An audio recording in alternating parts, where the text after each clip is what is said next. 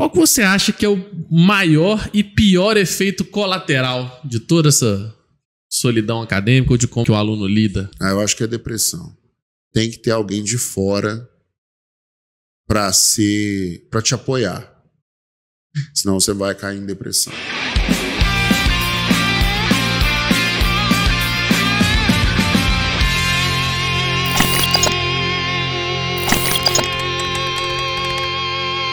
Dia, gente. Estamos aí com mais um podcast 800 Neném.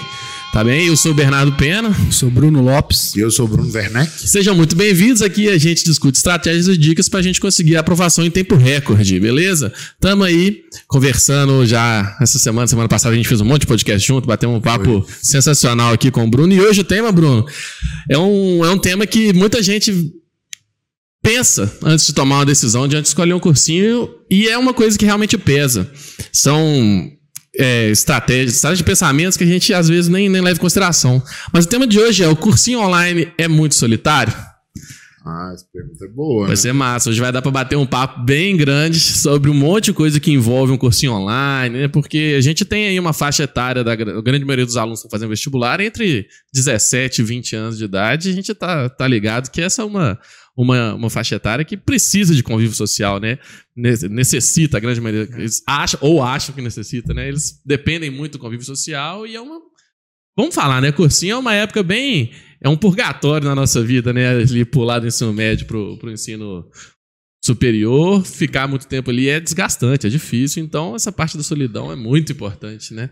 Muito. A gente já falou de inteligência emocional do último, no último episódio, a gente pode já começar a pegar o gancho. A primeira pergunta que a gente tem para você aqui, Bruno, é o seguinte: por que que você acha que esses alunos se sentem solitários num cursinho online? Então, é, quando você perguntou a primeira vez, né, eu já fiquei pensando assim um monte de coisas, né, e não, não foi planejado, né, mas a, acho que um, uma parte da resposta começa por essa pergunta que você fez agora, né? Por que, que tantos alunos se sentem solitários, né? Uhum.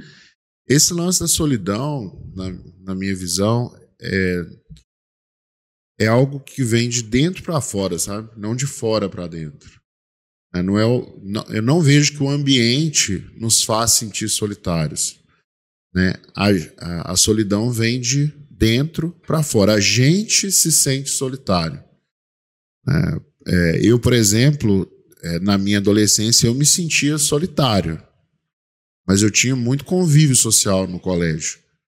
É, eu até matava muita aula, não sigam este exemplo, não é um bom exemplo matar aula, porque é perda de tempo, né? Você está lá para assistir a aula, o professor preparou para te ensinar, fica ali, assiste aprende, né? Porque senão depois você vai ter que aprender de outro jeito. Então são dois tempos jogados fora, jogados fora, né?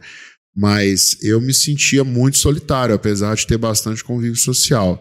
E isso acontecia muito mais por outras questões que eu tinha que resolver dentro de mim, né? E, eu não vejo que e eu vejo que na maioria dos casos é assim. E a solidão também, né? É, nesse momento que a gente está saindo do ensino médio, está saindo da, da adolescência, entrando para a vida adulta, né? Assim, quando você entra na adolescência, você está meio que buscando outras referências, né? Uhum. Porque até ali o início da adolescência, as referências são os seus pais, é, os seus familiares, né? Eventualmente alguns professores, né? Mas a partir do momento que você sai da infância e entra na adolescência, aí você começa a conviver com a conviver mais com outras pessoas, outros adultos, né, que estão fora dessa categoria, né? Pais dos seus amigos, né? É, adultos de um lugar que você frequenta com frequência, sei lá, tipo uma, igre uma igreja e tal. É, então você começa a buscar outras referências. E aí na vida adulta, na, na passagem da adolescência para a vida adulta, você já tá, você ainda está buscando referências, mas um negócio mais sofisticado, né?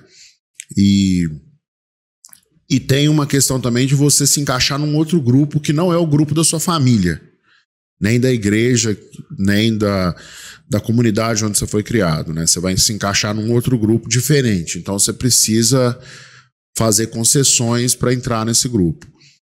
E aí entra o lance do convívio social, né? Você tem que se controlar, fechar o olho para algumas coisas, né? Escolher suas amizades.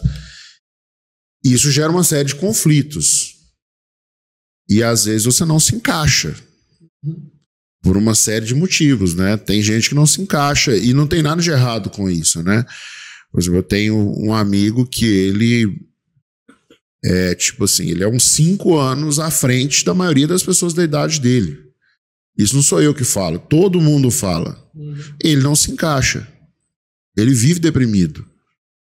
Né? Porque ele não consegue. Um dos motivos, talvez, provavelmente, é porque ele não consegue se encaixar. As pessoas não entendem o que ele fala. Né? Tem muita gente que é assim. Né? Quando você tem ambições muito à frente das pessoas que estão ao seu redor, né? Poxa, eu quero passar em medicina porque eu estou vendo que se eu fizer medicina eu vou ter uma condição de vida melhor, eu vou ser um profissional respeitado é, e eu vou conseguir ajudar as pessoas do jeito que eu gostaria. Essa é uma visão extremamente sofisticada para alguém de 17, 18 anos. Uhum. Né? E é natural que essa pessoa não se encaixe, porque ela enxerga muito na frente. Não estou dizendo todo mundo agora né? Sim, São poucas pessoas, assim, mas é, às vezes a pessoa não se encaixa. E aí são pessoas mais retraídas e tal. É, mas é um negócio que vem mais de dentro da pessoa, né? Ela não conseguiu encontrar o jeito de se encaixar, tá aprendendo também. Então, o primeiro passo é que eu vejo, né? É, eu, eu de fato, é, a pergunta qual foi mesmo? Repete, por favor. É, por que você acha que os alunos, os alunos ou quem está fazendo pré-vestibular optaria por um curso online? Porque eles se sentiriam, se sentem ou acham que se sentem? É assim, o a, a, pergunta inicial, os, os, adolescentes de uma maneira geral, por que, que se sente solitário, né? Não necessariamente no curso online. Então, assim, eu vejo que muitas vezes a gente se sente solitário porque a gente não consegue se encaixar num ambiente, entendeu? Não é culpa dos outros. E nem é culpa nossa, é uma circunstância. Uhum. Então é um sentimento que vem de dentro, né? E, e acontece mesmo. E não tem nada de errado em não se encaixar. Né? É, poucas pessoas são aquelas super populares de ter vários amigos, né? Porque existem extremos, né? Assim, tem aquela pessoa que não se encaixa em lugar nenhum, né? E e vai ter um amigo para a vida inteira, né? Sei lá, tipo Bill Gates. Bill Gates, você conta que ele teve um amigo. Você pega a história do Bill Gates, assiste lá no Netflix, ele teve um amigo. Então tem as pessoas que são muito fora da curva por algum motivo, né? Nesse caso do Bill Gates é empresário, empreendedor e tal, mas tem gente que é criminoso, né? É. Tipo assim, é, eu não sei como é que é a história do, do Fernando de Beiramar, né? Mas é, tem, tem gente que é, que é pro lado ruim. Porque eu pensei, Fernando de Bramar, Marcola, mas aí seria pro lado ruim. Eu não conheço a história dos casos, então não posso dizer. Mas do Bill Gates eu já vi bastante. E ele, ele era um cara meio assim, solitário, né?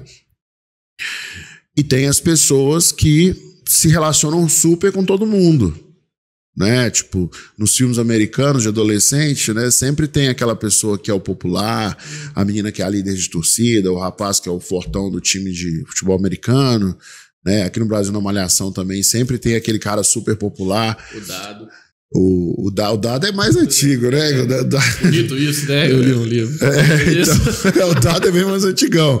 É, o pessoal de, de, de malhação aí. De, não era nem lá, escola naquela época, era uma academia. Mesmo. Era uma academia, por isso uma malhação. Tinha né? o Mocotó, o André Marques. É, que agora é o Mocotó. o Mocotó era magro, aí ficou gordo, agora já é magro, magro de novo. De novo né? É, então, tem os dois extremos, né? E, e a maioria. E às vezes a gente cai num desses extremos, né? A gente acha que é a pessoa mais solitária do mundo ou a gente quer ser a pessoa mais popular do mundo. Eu vivia um pouco esse dilema, assim, eu vivia na escola em busca de popularidade, né? Então, eu tocava violão, tentava jogar no time de basquete, é, jogava futebol todo dia, tava ali com a galera, mas assim, eu me sentia solitário, entendeu? Uhum. E tem o meio termo, tem aquela galera. e tem aquela galera ali no meio que tem relacionamentos, né? Ou alguns ou muitos e tal é, e tá tudo certo, entendeu? Então, assim, é um negócio que a pessoa. É, é muito mais fácil quando vier esse sentimento da solidão.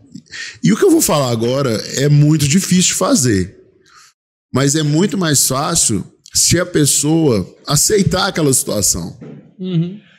Sabe? Você é introspectivo, não gosta de mexer com muita gente, é, se sente solitário, mas ao mesmo tempo você não está se sentindo muito insatisfeito com isso, não tem muito saco para interagir com os outros. Fica na sua, assim, troca ideia com uma, duas pessoas no máximo, tá bom.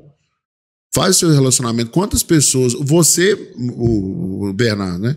Você é uma pessoa que sempre cita vários amigos, né? Uhum. Tem cita vários amigos, né? Eu, eu, por exemplo, apesar de ter convivido com muita gente, eu não, me, não vejo assim que eu tenho um, a mesma quantidade, com profundidade de amizades uhum. que você tem, né? E eu tenho basicamente aqui em Belo Horizonte é, amigo assim que é, que eu sinto falta, que eu gosto de conversar, encontrar mesmo. Eu tenho um, né? Tirando meu irmão, que aí é outro é outro tipo de amizade, né? E que a gente encontra e tal.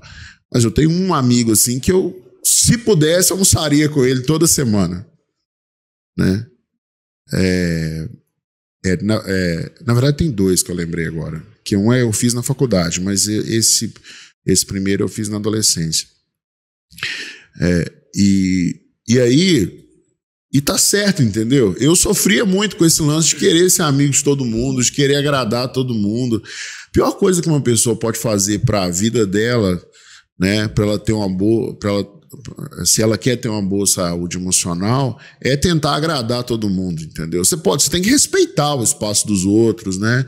É, não não maltratar os outros, né? Fazer com os outros aquilo que você gostaria que fizesse com você, colocar, enfim, né? É, todos os filósofos e grandes personalidades do mundo falam de alguma maneira algo do tipo é, não faça para os outros aquilo que você não quer que seja feito com você, ame os outros como a si mesmo e tal. Mas mas você não precisa ficar preocupado assim em agradar todo mundo, entendeu? É muito mais fácil a pessoa aceitar assim. Só da pessoa querer fazer medicina ou engenharia ou direito, esses cursos que a gente prepara, né, e que a nossa audiência é maior, ela já não é muito dentro da curva, entendeu? Uhum. Ela já está fora da curva, porque a maioria das pessoas não quer enfrentar grandes desafios.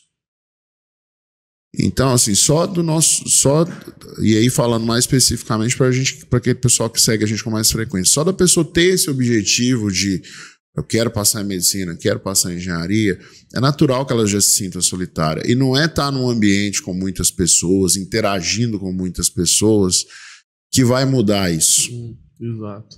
Né? Então, é, ah, é verdade que as pessoas se sentem? É verdade, as pessoas se sentem solitárias. Por quê?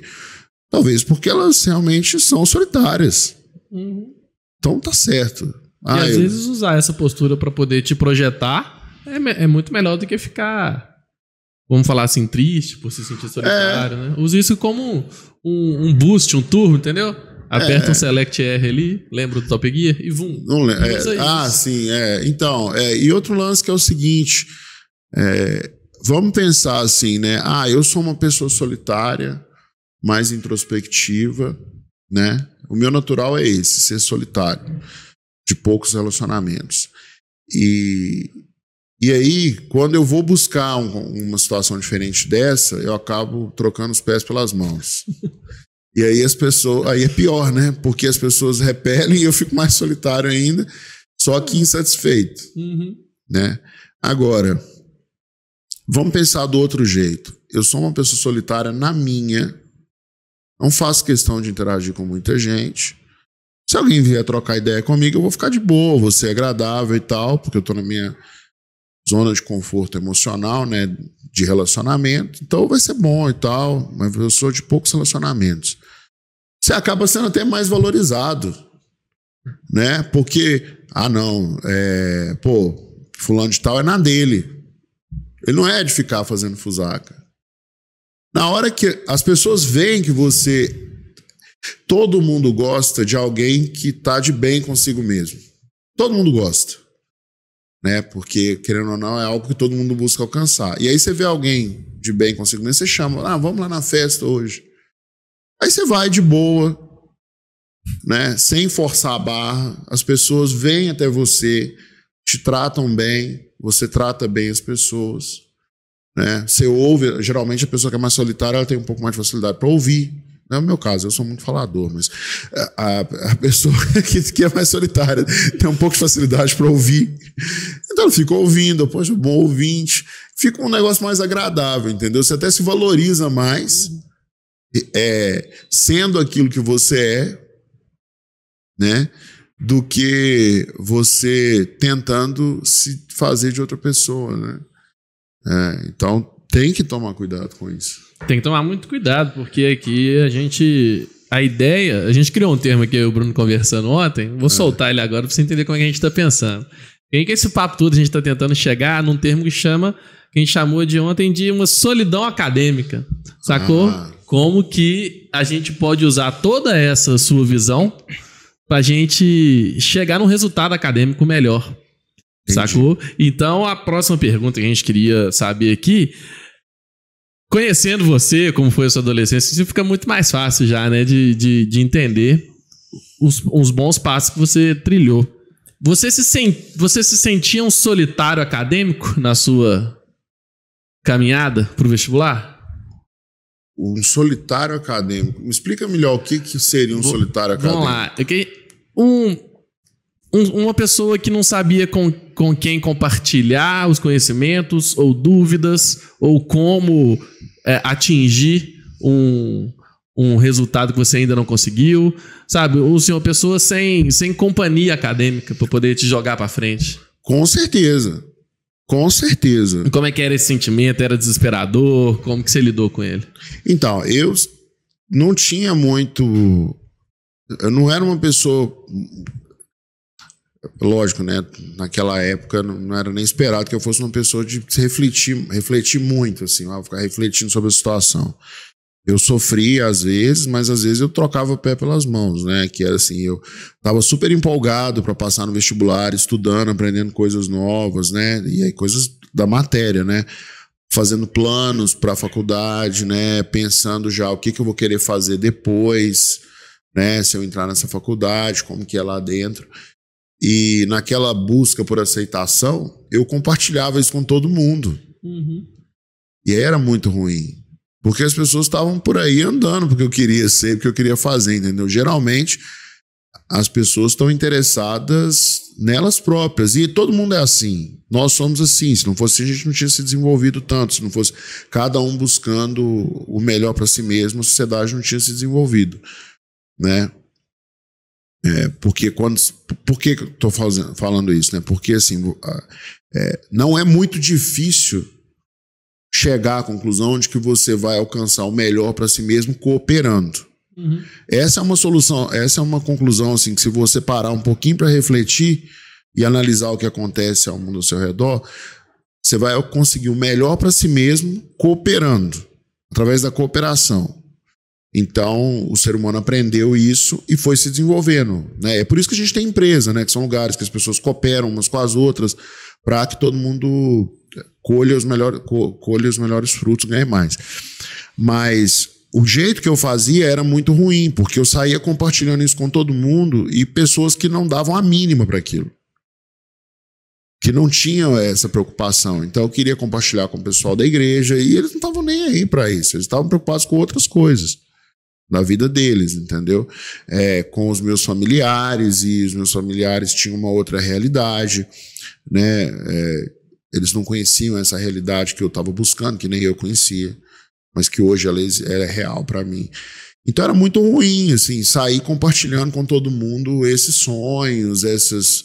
É, ah, eu quero fazer isso, nossa, eu aprendi isso aqui, olha que legal que eu aprendi. Quando eu aprendi, quando tinha problemas de matemática, desafios de matemática para fazer de cabeça, eu ficava falando para os outros, entendeu? Então eu era o chato nerd. Uhum. Né? Muito ruim. Né? É, quando eu começava a tocar violão, o pessoal gostava, porque eu tocava a música que o povo queria ouvir, aí era legal. Mas tirando isso. Então, eu fazia esse equilíbrio né, com os meus amigos. É, então era ruim e não recomendo para ninguém, entendeu? Uhum. Mas tinha algumas pessoas, poucas pessoas, que compartilhavam dos, dos meus sonhos, né? Então a minha mãe compartilhava dos meus sonhos. Essa entendia. Mas é porque é mãe. né? É tipo elogio de mãe não vale, né? É, não conta, assim. A mãe quer ver o filho dela brilhando e, e, e almejando coisas grandes, né? A mãe é assim.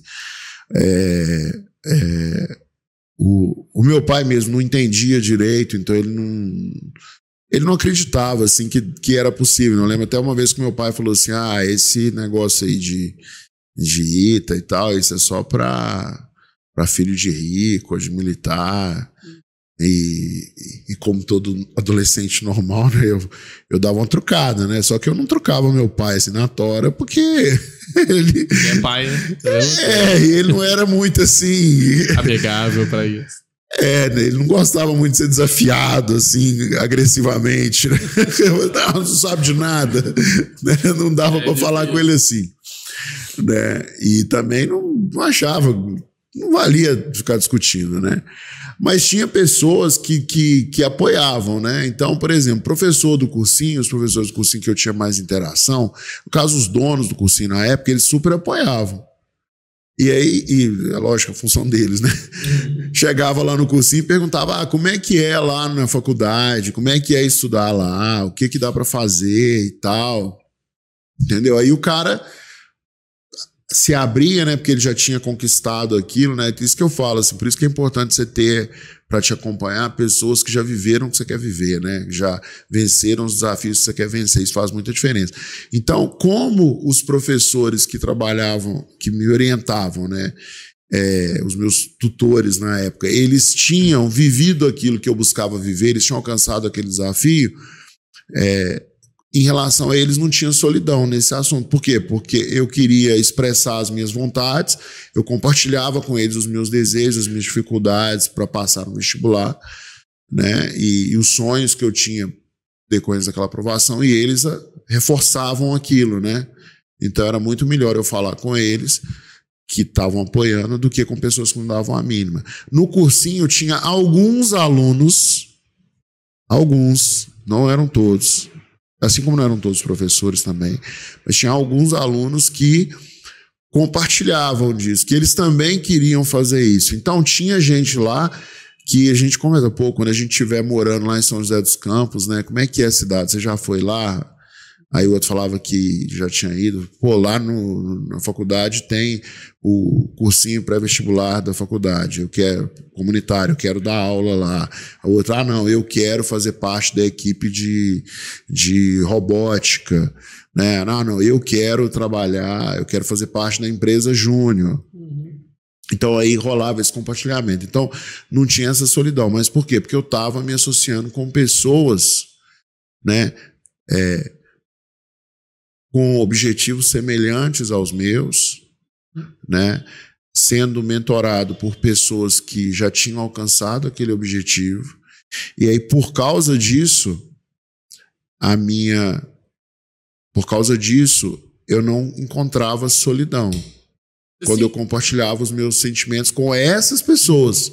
Entendi. Mas quando eu compartilhava com as outras, que não estavam nem aí porque eu estava vivendo, Aí eu encontrava solidão. É como se fosse um Lego, né? Você era uma peça do Lego. É. Você não encaixava nessa casinha. Então era muito mais fácil você. Muito mais fácil, muito melhor, né? Vamos dizer, muito melhor achar uma casinha que essa peça encaixa do que trocar de peça, porque trocar de peça não ia ter jeito. Exatamente, porque eu era a peça. Uhum. Então, assim, se eu. Você usou muito bem o exemplo do Lego, né? Porque se para eu encaixar naquela posição, que não era a posição feita para mim, no caso, a de compartilhar o que eu estava sonhando com pessoas que não tinham empatia comigo, naquele tema, tinha empatia para outras coisas, mas naquele tema não, eu ia ter que, fazendo a analogia da peça do Lego, eu ia ter que cortar uns pedaços, uhum. né? Eu ia ter que começar, entre aspas, me mutilar.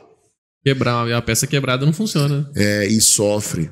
Uhum. Entendeu? Então, assim, compartilhar os seus sonhos, né, os seus objetivos é, com pessoas que não veem aquilo como importante, é, é, se mutilar, entendeu? Então não vale a pena fazer. É lógico que na época eu não sabia disso, né? Ainda bem que você está aqui contando com um tanto de gente, né? É, daí a gente está contando. Mas assim, não tem nada de errado com as outras pessoas. Inclusive, na hora de comemorar, aprovação, eu fui comemorar com essas pessoas e elas ficaram felizes por eu ter passado, entendeu? É, mais felizes do que aquele colega meu que não passou. Né? Porque não dá para comemorar com ele, porque ele também queria passar, ele não tinha passado, né? tinha algumas pessoas que não passaram. A maioria, na verdade, não passa, né? É, então não dá para comemorar, né? É, e, e, e, e, com essas pessoas que já não estavam ligando muito assim porque eu queria, com eles estavam mais preocupados com a minha felicidade mesmo, entendeu? Então eles, pô, o Bruno tá feliz, vamos comemorar com ele e tal, parabéns. É que ele conquistou o que ele estava querendo. Aí começa a ser um exemplo. E, e, e esse negócio de, de, de relacionamento, de empatia, é extremamente circunstancial. Na circunstância que eu estava querendo compartilhar o caminho com algumas pessoas, né, aquilo que eu estava vivendo, sonhando, eu não tinha não, não ecoava, né? Então batia ali e morria, assim. Uhum. O pessoal não dava ideia. Mas a galera do cursinho rendia. Depois que eu passei, a galera do cursinho não rendia mais, entendeu? Porque eles ficavam meio assim, pô, o cara passou e ele nem é tão tanto assim, entendeu? Como é que ele passou? Uhum. E a galera que era a, os meus amigos tal, os familiares, não, Bruno, beleza, como é que tá lá? Aí eles já queriam saber, entendeu? Como é que é lá? O uhum. que, que vocês fazem de diferente? Você já, você já entrou num foguete? você anda de avião? Lá é muito militar, você tem que é, acordar às 5 horas da manhã e fazer sua cama. Uhum. Né? E a galera que tava de fora, que, que era do cursinho, que tinha tomado que não tinha passado no vestibular, tinha tomado bomba no vestibular e estava fazendo de novo, eles não tinham tanta essa empolgação, entendeu? Eles ligavam a orelhinha quando falavam assim, ah, o que, que você fez durante sua preparação que deu certo? Outro foco, né? Aí a galera, opa, peraí, o cara passou, né? Uhum. Ah, o que, que você fez durante sua preparação que deu errado? Ah, o cara passou. Essa galera dos meus amigos, eles não queriam nem saber o que eu tinha feito para passar. Isso não interessava para eles. É, eles queriam saber quando que era a festa de formatura, porque sabiam que eles é que seriam os convidados hum. para a festa de formatura. Exatamente. E isso é uma postura que a gente deve levar, inclusive, agora transpondo um pouco a barreira do vestibular, para o seu curso também. A gente tem aqui, sentado na mesa com você, dois exemplos que passaram, estavam desencaixados nos, nos cursos de início, eu e o Bruno. Isso é. aí, você tem alguma opinião para compartilhar? Você passou por isso também, né? De começar na engenharia e sempre tá enxergando a geografia lá, alguma coisa assim. É, em muitos casos, quando a gente decide, o problema é que a gente é muito novo e a gente decide um curso para a vida toda é muito complicado. E quando você não tem muita condição, ou é aquilo ou é aquilo, né? Você não tem tipo, ah, eu não, eu não consigo. Aí você tem duas opções. Ou você continua tentando, tentando, tentando, ou você vai pro algo que é mais tranquilo. Eu praticamente fui inverso. Eu tinha muito medo de optar primeiro pela geografia, porque no momento, principalmente a área da educação, professores extremamente desvalorizada, até na área de servidor federal, né? tem pouco tempo que melhorou razoavelmente o salário do professor. Naquele período era impensável fazer geografia. Eu falei, eu vou fazer engenharia. Porque era o que todo mundo falava, faz engenharia que você vai ficar rico. Vai ficar igual os donos da MRV aqui em Minas. É, isso, sim. Mas aí, durante o curso de engenharia, foi me lembrando um pouco do curso da geografia e falei, por que não? Tipo, se eu imagino que eu vou ser melhor nessa área. E se eu ficar feliz, melhor, né? Aí você se encaixou, né? Saiu Exatamente. da casinha errada, caiu na casinha certa. Eu me sentia muito solitário no curso de engenharia também. Uhum. Exatamente por causa disso que você falou. É. É, o tanto que as pessoas se empolgavam com o dia a dia do curso de engenharia elétrica, eu simplesmente falava assim: sério? Tô nem aí pra isso.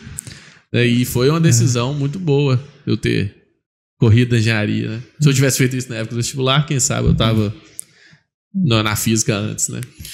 É, assim, tem um. Jesus Cristo uma vez falou assim, é. E uma vez um professor de cursinho que não era nada cristão me falou essa frase. Quando eu estava perguntando para ele sobre, ah, eu continuo estudando pro ITA ou vou fazer o FMG mesmo. Ele falou assim: aquele que pega no arado e olha para trás não serve para o reino de Deus, né? Jesus Cristo falando. E o que, que ele queria dizer com isso, na verdade, que assim, o que, que é um arado, né? É um carrinho, é coisa lá da época dele, né? É, é um carrinho assim que você vai empurrando e na frente ele vai rodando e jogando a, a semente na terra, né? É, não, e vai arando a terra, né? Vai arando a terra e aí vem depois o pessoal jogando a semente. Só que esse lugar que a terra é arada é onde vai cair a semente. E o que, que acontece?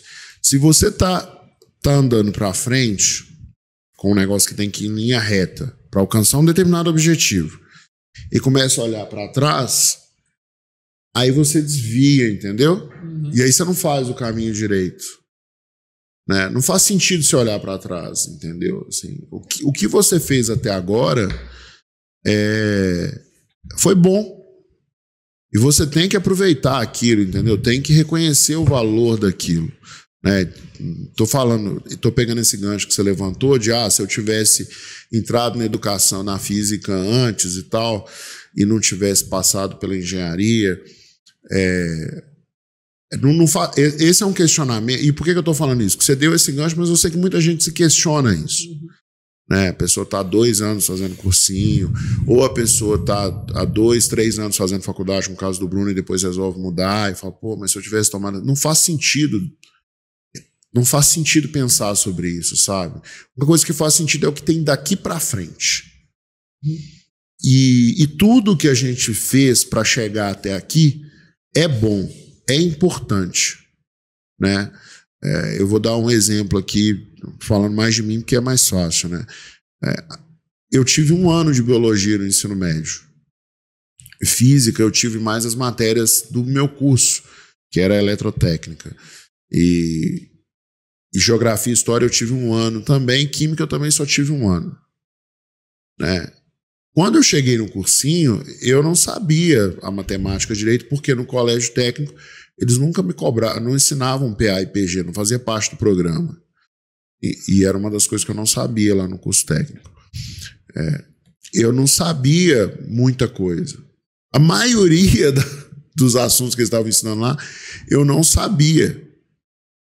Mas tinha algumas coisas que eu sabia no nível muito acima, por exemplo, eletricidade, análise de circuito, tipo leis de Kirchhoff, para mim aquilo era tipo Arroz e feijão. Né? É, era arroz com feijão mesmo. Era mais, é, era mais fácil que PA e PG, para mim, elet, elet, eletricidade.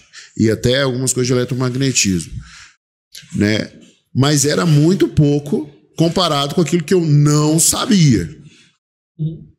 Eu me apeguei àquilo que eu sabia. Não, cara, isso aqui eu sei, mas não foi consciente, cara. Isso aqui é bizarro, assim, sabe? Não foi consciente, né? É, talvez foi alguma coisa divina, assim, que me fez pensar daquele jeito. É, e, mas agora, quem está ouvindo pode pensar assim, cara, se apegue àquilo que você tem de bom, entendeu? Que você construiu até aqui, uhum. né? E, e, e, fica muito mais leve quando você vai se apegando às coisas boas, porque se você se apega ao que é ruim, e esse é um dilema que eu vivo diariamente, né? Porque eu sou naturalmente uma pessoa que vê mais os defeitos do que as qualidades. É, e é um trabalho que eu preciso fazer. Mas é, se você. Aquilo que você se apega vai tomando tamanho, sabe? Então, se você começa a se apegar àquilo que é ruim e que, pô, isso aqui não foi bom e tal, aí você vai juntando outras coisas negativas ali e vira uma bola gigante de coisas negativas. Se você se apega àquilo que é bom, aí começa a atrair outras coisas boas. Então, assim, eu tinha muita facilidade nessa parte de eletricidade. E por causa disso, eu acabei tendo mais facilidade para aprender física. Então, eu me destacava em física, que era uma é uma matéria muito difícil do vestibular do ITA. É, e alguns temas mais avançados de matemática, tipo trigonometria, é, números complexos, eram assuntos assim que eu tinha facilidade no ensino médio por causa do curso técnico. Aquilo me ajudou a ganhar conhecimento, mais conhecimento em matemática. E me deu motivação para aprender a química que eu precisava, entendeu? Né? É, mas se eu tivesse mais sabedoria na época, eu talvez tivesse dado mais atenção para português. Mas esse erro, esse tempo perdido, foi importantíssimo para eu aprender que eu não preciso perder tempo descobrindo tudo, que eu posso, assim como Isaac Newton, me apoiar sobre os ombros de outras pessoas para enxergar mais longe. Entendeu? E eu não aprendi isso na época. Foi mais por uma questão de tempo, assim, cara, eu tenho que resolver esse problema logo, então eu não posso ficar perdendo tempo aqui reinventando a roda. Vou pegar o que alguém já sabe e vou seguir em frente. É, então, assim, não faz sentido. Né? Faz muito mais sentido olhar para trás e ver aquilo que foi bom para continuar, tirar os aprendizados e tocar o barco para frente, para não ficar entortando o caminho né, e fazer o negócio mal feito. Uhum. Ou então crescendo demais essa bola de neve e essa bola te joga para um caminho torto. Exatamente. Então, Às vezes nem te um... deixa andar. É, exatamente. Né? Vira um obstáculo. Ô, ô Bruno, é, aparentemente parece que a solidão não foi tanto um problema durante o período que você estava no cursinho, né? Você soube lidar uma forma bacana com isso. Você comenta em outros podcasts que você sempre buscou pessoas para te ajudar e tudo, que você tinha dúvidas. Então, aparentemente, você soube lidar bem com a solidão, né? É, aproveitando um pouquinho sobre isso, a questão da solidão, eu vejo que em muitos casos é o maior dos problemas dos alunos quando eles estão estudando, tanto em cursinho presencial como online. Aí eu queria te perguntar, qual foi o pior momento quando você estava nesse período se preparando para o vestibular e como você lidou com ele? Então, é, assim, minha preparação, ela olhando para trás, ela foi bem sofrida, né? na época eu estava tão focado lá no, no, objetivo que eu considerava. Eu nem olhava para esses sofrimentos assim, né? Como se fosse uma pedrinha no caminho que eu tenho que passar por cima dela e ir. Mas teve momentos que foram muito difíceis, né? Por exemplo, o início do cursinho foi muito difícil.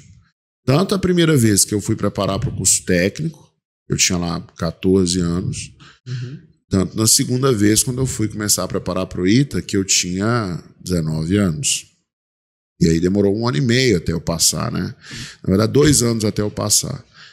E o primeiro momento de solidão que eu peguei assim foi quando eu fui no cursinho, no cursinho técnico lá, no preparatório para o técnico, e ninguém queria me ensinar a regra de três.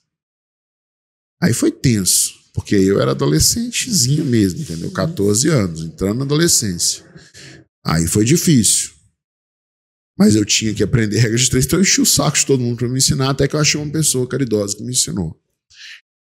Quando. Aí, aí, beleza, foi um pouco complicado e tal, mas não foi muito, não. Porque eu tinha até facilidade para aprender as coisas. Pelo menos naquele nível. Quando eu comecei a me preparar para o vestibular do ITA, que eu resolvi, não, agora eu vou preparar de verdade. Eu antes comecei a fazer um cursinho lá no interior de Minas que era muito fraco.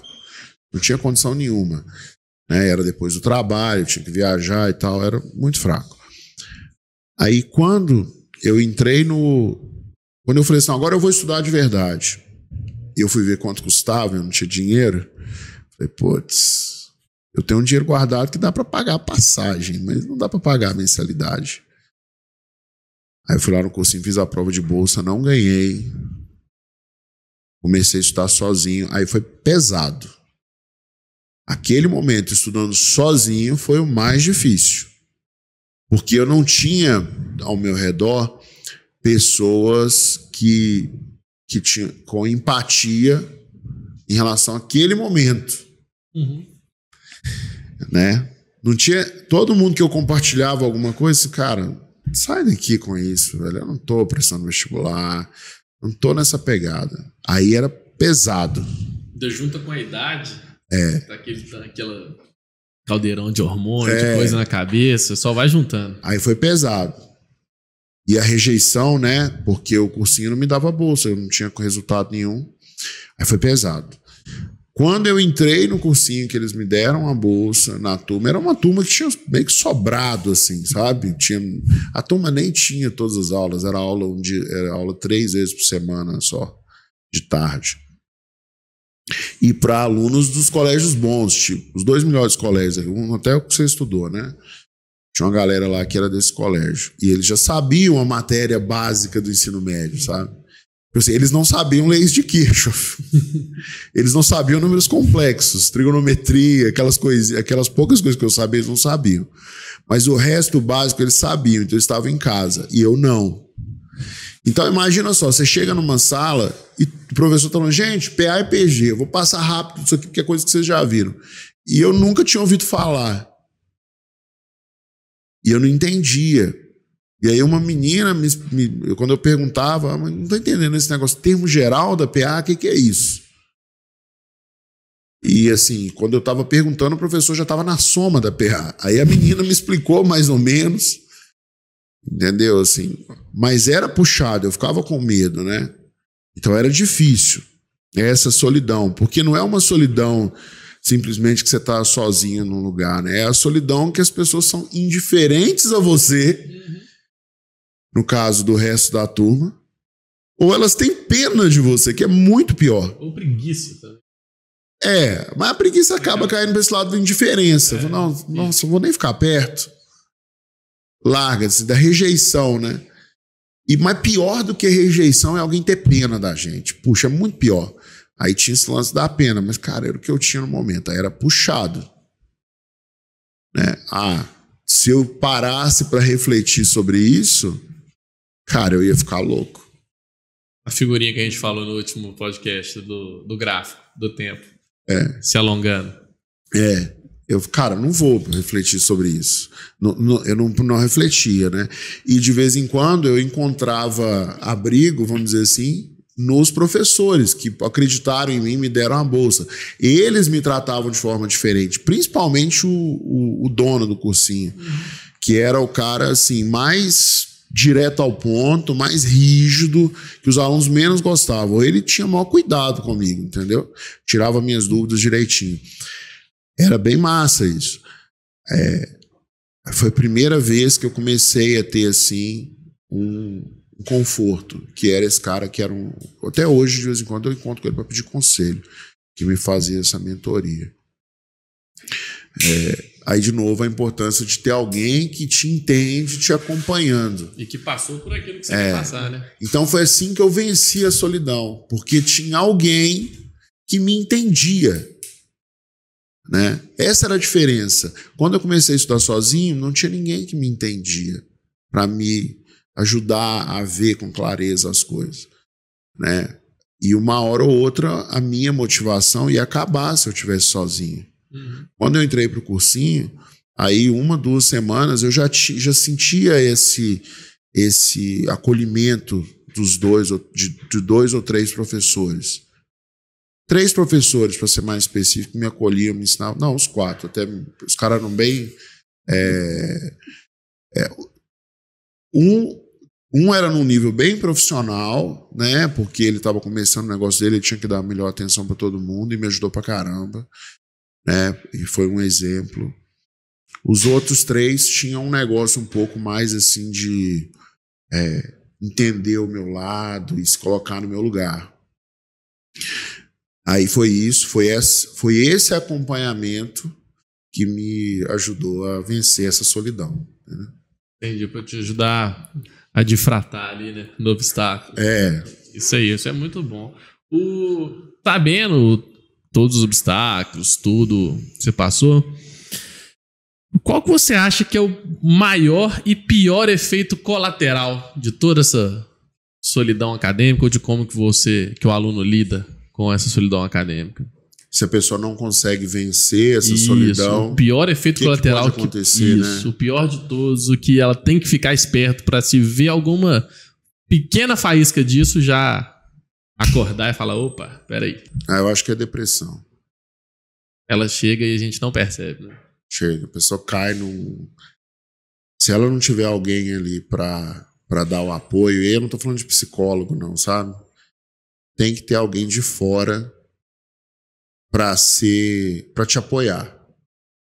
Senão você vai cair em depressão. A pessoa entra nesse ciclo aí de solidão é, isso não é só para o negócio do vestibular, para vestibular, não, sabe? Para qualquer coisa na vida, assim, você quer fazer um negócio grande e vencer um desafio que é muito maior que você, é, você, você vai ficar sozinho naturalmente, né? Você vai se sentir sozinho, E aí você precisa de alguém do seu lado que já venceu aquele desafio para ter empatia e te ajudar a vencer o caminho, a, a encontrar o caminho das pedras ali, né? Encontrar os atalhos para você vencer o desafio.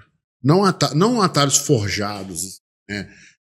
Você força a barra, mas um atalho de verdade. Não, cara, é isso aqui, ó. Você tem que chegar do outro lado da montanha, mas você não precisa subir até o ponto mais alto da montanha e descer. Você pode passar aqui pelo lado.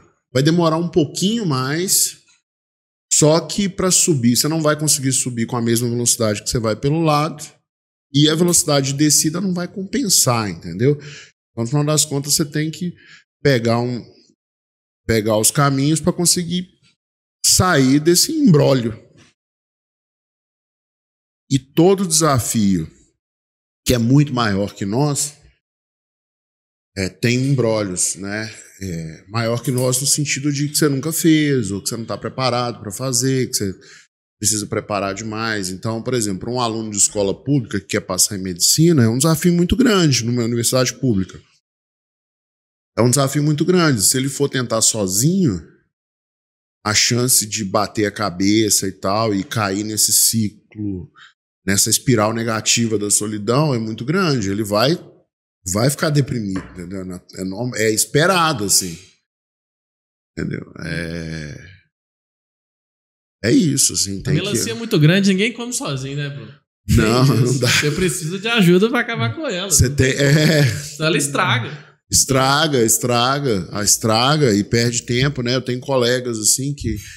E tem um colega que toda vez que eu estou falando de preparação vestibular, eu lembro dele. Ele era muito dedicado, era é, é, comprometido, ele tinha facilidade para para aprender as coisas, não tinha dificuldade não, mas ele queria resolver tudo sozinho, sem refletir sobre o que ele estava fazendo. E, e, não aceitava a orientação de ninguém, não, não queria a ajuda de ninguém, e assim ele nunca passou. Nunca. Nunca, ele não passou. Ele nunca passou, ele ficou preso num curso que ele não queria fazer na prática, entendeu? Olha lá, ele ali. A gente fala disso o tempo inteiro. Vários é. podcasts que a gente falou sobre o lance da humildade, do, do aceitar ajuda. É muito melhor com ajuda, com orientação. É. Você não, você não sair do caminho do arado. Isso é. acontece o tempo inteiro, né? tem necessidade de você querer fazer tudo sozinho de uma vez, tipo, se afastar de exatamente tudo. É claro que vai ter alguns cursos, você vai deixar, vamos supor, de ir numa festa no final de semana para revisar a disciplina que você tem dificuldade. Mas é. não significa que você não tem que ter amigo, que você não pode ah, assistir o futebol, você não pode jogar um videogame de vez em quando. Não faça isso. Eu diria, inclusive, que é necessário fazer isso tudo aí de vez em quando. Senão, bicho, a gente não é máquina. A gente é. não consegue. Uma tenho... hora a panela de pressão tem que soltar um pouquinho hum. de, de, de gás ali, porque senão ela explode. E a gente é igual. Eu tenho até uma história engraçada para ilustrar isso aí. É o e depois eu queria fazer um comentário mais especificamente sobre, é, sobre o caso do Bruno, né? Que o Bruno começou fazendo engenharia e depois foi para geografia, né? É um caso um pouco diferente desse que eu descrevi agora, mas que é tão perigoso quanto. Né? Se a pessoa é, faz esse caminho. Deixa eu fazer esse comentário primeiro, que é o seguinte: o caso do Bruno Lopes, né, que está aqui com a gente, ele. Você queria fazer geografia desde o início, né? Eu queria fazer geografia desde o início. Desde sempre você quis fazer geografia, mas talvez por uma questão de pressão social, né, ou que talvez até familiar. mesmo familiar, né, mas de alguma forma teve uma pressão, é, pressão ou que muita gente faz isso, não, cara, eu quero fazer esse curso, pô, mas esse curso ele não está economicamente ele não faz sentido, eu vou fazer esse outro aqui, né? E aí pode ser por uma influência da família, ou de, é, ou de amigos, ou, ou, da sociedade, ou de si mesmo, né? A pessoa tem essa cobrança. Então é, é mais comum que a gente pensa uma pessoa deixar de fazer um curso que ela quer por causa de uma pressão social, seja dela mesma ou de outras pessoas. E, isso é bem diferente de vencer um obstáculo de passar num curso que é, sei lá, muito difícil. Mas é tão perigoso quanto. Por quê? Porque você está se machucando também para encaixar num espaço que não é o espaço onde você vai se encaixar. Né? E aí a solidão vem e vem pesada. Né? E, e aí, de novo, o ciclo é depressão, papapá, é tudo igual, mesma coisa. Dá o mesmo problema, entendeu? É, então a pessoa tem que tomar cuidado também para não ceder às pressões externas e se descaracterizar. Porque aí é uma pessoa vazia que só tem um corpo ali, né? Ela não é o que ela quer ser e tá tem uma pessoa presa dentro de outro corpo que faz outras coisas. Isso aí sim vira depressão muito rápido. É, mas a, a história engraçada é que você estava falando de, de amigos e tal, né? Na época que eu comecei a fazer o cursinho, é, eu me destaquei em física. E teve a Olimpíada de Física. E o cursinho conseguiu ser um dos locais para aplicar a prova. Então eles mandaram todo mundo fazer. Inclusive quem já tinha terminado o ensino médio, que era o meu caso. Eu fui bem na prova. Né? De primeira etapa, não tão bem assim quando eu deveria, porque era uma prova diferente da prova do ITA, e eu estava treinando para o ITA, mas eu fui bem. Mas a segunda etapa, a segunda fase, né, era uma fase já, uma fase estadual, que tinha é, mais semelhança com as provas que eu estava preparando. E os caras do cursinho queriam que eu fizesse. para de alguma forma ia ajudar o cursinho também, né? Não ia ganhar medalha não, mas ia mostrar o cursinho para outros alunos bons, né? Porque assim, se você vai para estadual, você vai para um lugar que não é mais dentro do seu cursinho. Então outras pessoas vão te ver com a camiseta do cursinho, pô, aquele cursinho ali é bom.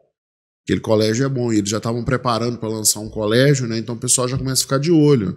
Garotada do primeiro ano do ensino médio e tal. E, e na cabeça deles, né? eu certamente passaria para a terceira fase, que era a fase nacional, que para eles era melhor ainda. Então, eles reuniram os alunos que. Eles contabilizaram os alunos que passaram para a segunda fase e alugaram uma van e tal. E aí eu fiquei pensando assim, cara, esse negócio aí é lá em Juiz de Fora. Não conheço Juiz de Fora, poderia viajar e tal. Mas assim, a minha nota não vai valer nada, né? Porque eu já terminei o ensino médio.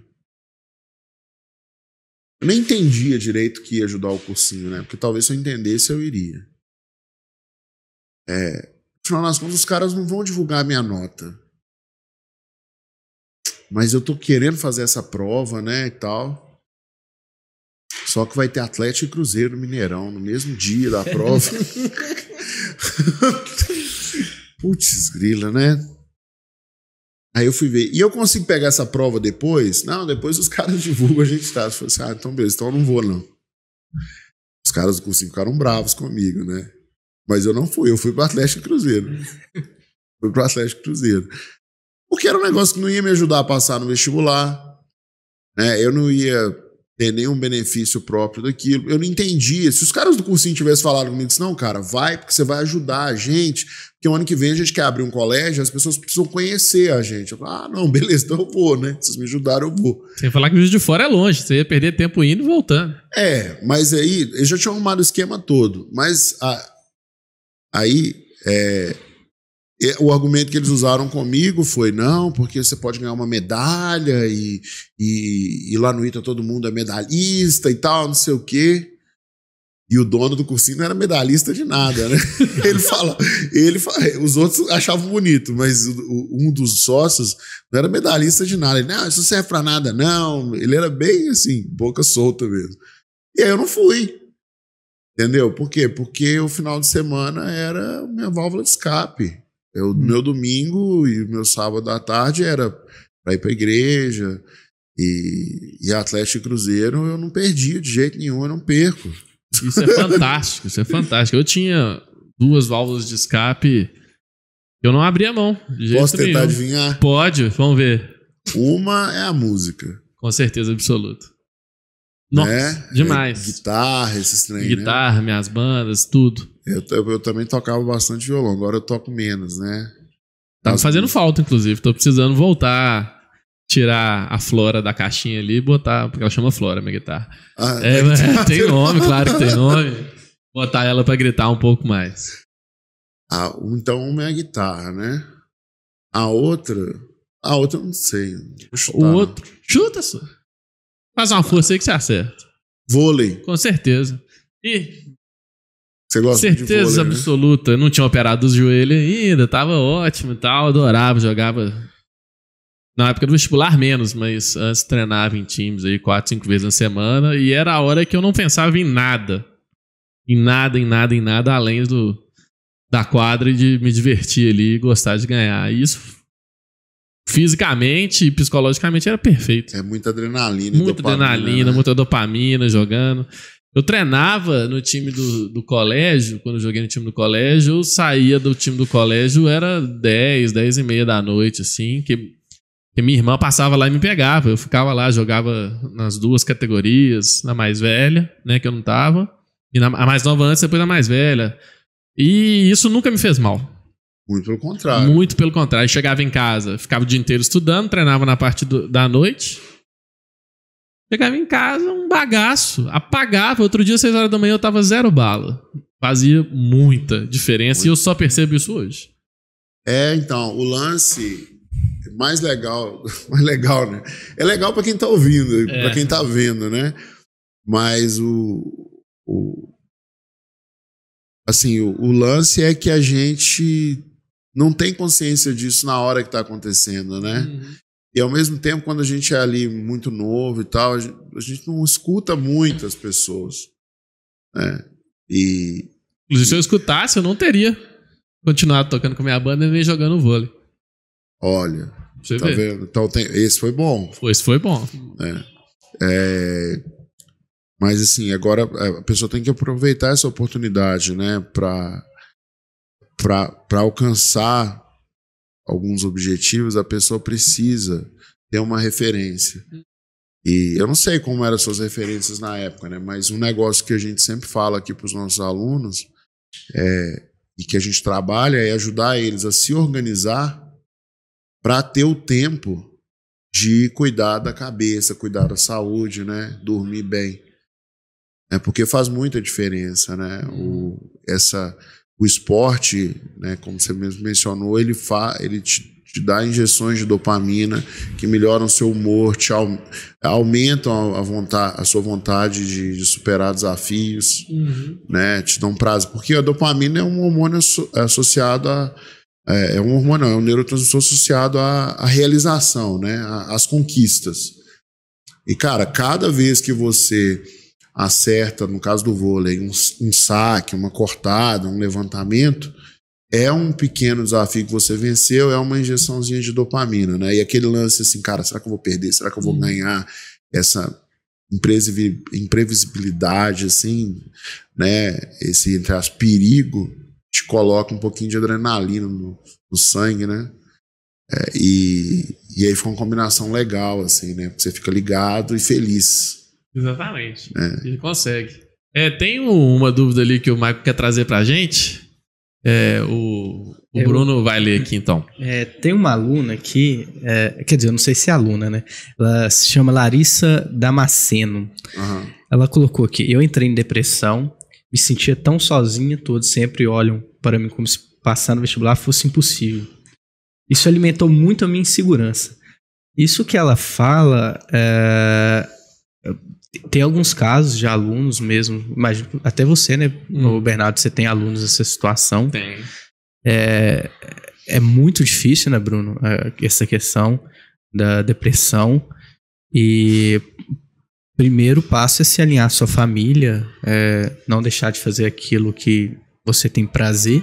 É, Porque se você praticamente elimina de fazer aquilo que você gosta, acabou, né? acabou. Faz sentido, não. E é bom contar para os pais, né? Exatamente. né? Assim, a gente a gente aqui no quadro, a gente evita entrar na vida familiar da pessoa, né? Uhum. Mas quando vem um caso assim que a pessoa tá um pouco deprimida, ou tá com algum problema familiar, ao invés da gente dar uma solução para a pessoa, né, o que que a gente faz? A gente fala com a pessoa para voltar para dentro da família e buscar a solução ali dentro. Ali sempre vai ter a solução. É, porque a gente, apesar do acompanhamento, a gente tem um nível de conhecimento sobre a pessoa. Agora, quem quem é da sua família, né, os seus pais mais especificamente, eles te conhecem desde quando você nasceu. Uhum. Já é bastante tempo, né? 16, 17, 18 anos. E eles te conhecem de verdade ali dentro. Então tem que voltar para a família. A parte pedagógica, de organização dos estudos, né, até um pouco de psicopedagogia, a gente tem especialista aqui para trabalhar isso. Mas quando são questões que a gente identifica como depressão, né? A gente suspeita, né? Porque a gente é. não tem como medir direito, mas a gente suspeita que seja um caso de depressão, né? Que a pessoa fala, ah, tô me sentindo muito deprimido, tô me sentindo muito deprimida, tô me sentindo com medo de tudo, tô me sentindo com ansiedade. Aí a gente não faz o diagnóstico, fala assim, cara, você tem que conversar com seus pais, explicar a sua situação para eles, entendeu? E, e aí você vai encontrar as respostas, porque não existe ninguém melhor para educar um, uma pessoa, né? No caso, um filho do que um pai. Entendeu? Os pais dos nossos alunos são muito, muito infinitamente, assim, legos de distância, mais competentes do que nós para educar o, os nossos alunos. Né? Isso aí. É, já está chegando aqui na nossa hora, né? Queria agradecer a todo mundo que participou com a gente. Um papo bastante engrandecedor mesmo. Isso aí, a gente precisa falar disso em certos níveis, mas precisa. Isso aí precisa é. ser falado e mostrado que. E não simplesmente é uma sujeira para ser jogada para debaixo do tapete, porque isso atrapalha muita gente. É, é um tema pesado, né? É um Sim. tema pesado. Mas é isso aí. Todo mundo que tiver, que puder, com quem compartilhar isso, compartilhe mesmo. Beleza? Foi um prazer, tá? Muito obrigado a todos aí. Que isso ajude todo mundo a lidar com essa caminhada árdua que é chegar lá. Valeu. Foi um prazer. Semana que vem a gente tá aí junto de novo. Amém. Se Deus quiser.